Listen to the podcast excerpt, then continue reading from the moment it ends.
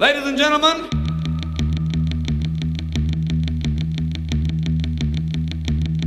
Ah, j'ai dansé à Bordeaux, j'ai dansé dans les banlieues, j'ai dansé au moment de des grandes cérémonies du 11 novembre, du 14 juillet.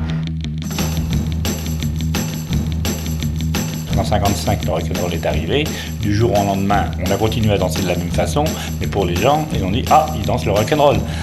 Voilà, depuis, bon, bah, c'est du rock'n'roll. Jeannot Méry, j'ai 73 ans, donc euh, j'ai commencé à danser moi bah, la Libération. On a été voir le, film Rock on the Clock qui arrivait d'Amérique à ce moment-là, le film avec Bill Haley et les le rock and roll, on ne connaissait même pas. Alors on nous invitait avec mes partenaires à aller au, Normandie, un cinéma nationalisé, pour voir ce qu'était le rock and roll.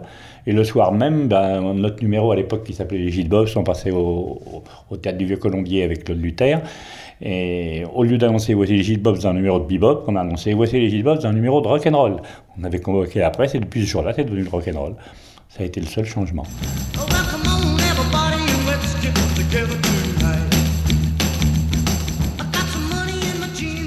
Il n'y a pas une danse spécifique rock'n'roll, c'est, les pas étaient déjà connus. Il y a, ce qu'on appelle le, jitterbug, il y a eu le bebop, il y a eu le.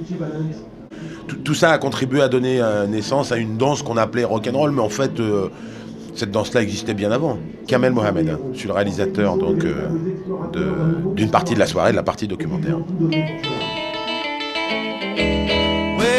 Je suis Christian Blachasse et je suis producteur. Euh, je dirige CBTV et, et j'ai produit le document qui va passer sur Arte le 14 décembre. C'est un grand débat euh, qui oppose les ayatollahs et les intégristes pour savoir quand vraiment a démarré le rock'n'roll. Chacun a sa petite idée. Moi j'en ai une, j'estime que c'est plutôt le 6 juillet 54, le jour où Elvis Presley a enregistré son premier disque, le rock'n'roll est né, parce que c'est un disque fusionnel. Certains prétendent que c'est Bill qui l'a plutôt inventé, d'autres disent que le mot rock'n'roll a été utilisé pour la première fois en 52 sur une affiche, et d'autres disent que euh, cette musique est née dans les années 30. Bon, une chose est sûre, en tout cas, que c'est plutôt une musique noire. C'est clair que ce sont vraiment les Blacks qui ont inventé cette musique avec le blues et le rhythm and blues. Et justement, Elvis Presley, pour moi, est le, chaînon manquant. Euh, c'est lui qui a permis, parce qu'il était blanc dans ce sud très ségrégationniste, euh, il a chanté comme, comme un black. Et c'est pour ça que cette musique-là a pris cette ampleur et que les médias ont accepté cette musique parce que tout d'un coup, c'est un blanc qui l'a chanté.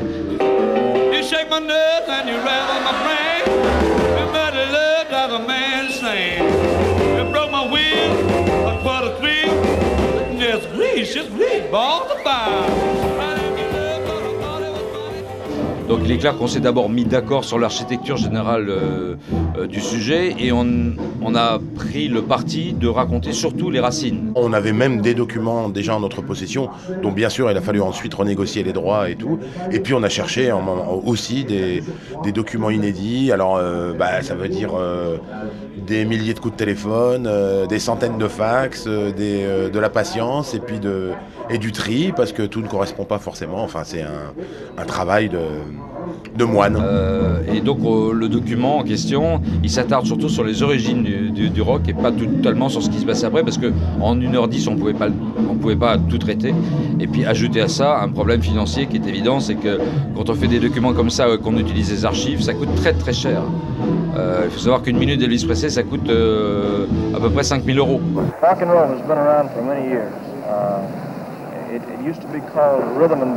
Une minute d'Eddie Cochrane, 5000 euros.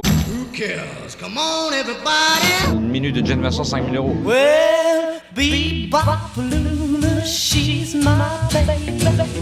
À un moment donné, on peut pas, c'est impossible. On est très content de jouer ici au Hard Rock Café ce soir et surtout en cette occasion.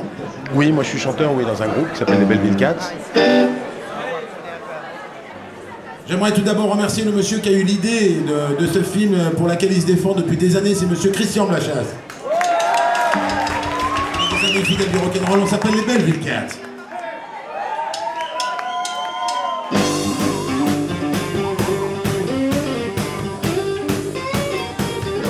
quelque part, on avait, euh, mais dans presque le monde entier, dans les années 50, des musiques très très euh, soft, quoi, très euh, très polissé, très, un, peu fade même.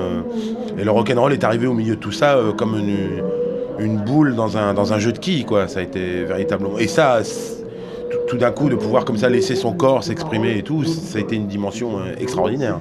Le rock'n'roll, qui était une musique à la base américaine, essentiellement, a été réapproprié par tout le monde en fait. Même le rail, quelque part, a été influencé par le rock'n'roll. C'est clair, hein, c'est évident. Les musiques passent, oui, comme toutes les danses à la mode de l'été. Chaque fois, ils se remettent une nouvelle danse, une nouvelle danse, puis ça dure un an, ça dure deux ans. Et puis, euh, et puis ça revient au rock, ça revient au rock, ça revient au rock tout le temps. Puis ça revient au rock, ça revient au rock, ça revient au rock tout le temps.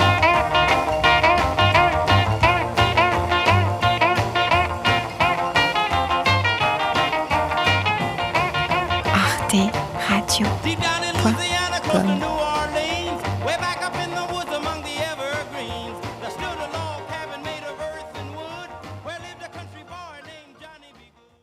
Ça revient au rock, ça revient au rock, ça revient au rock tout le temps.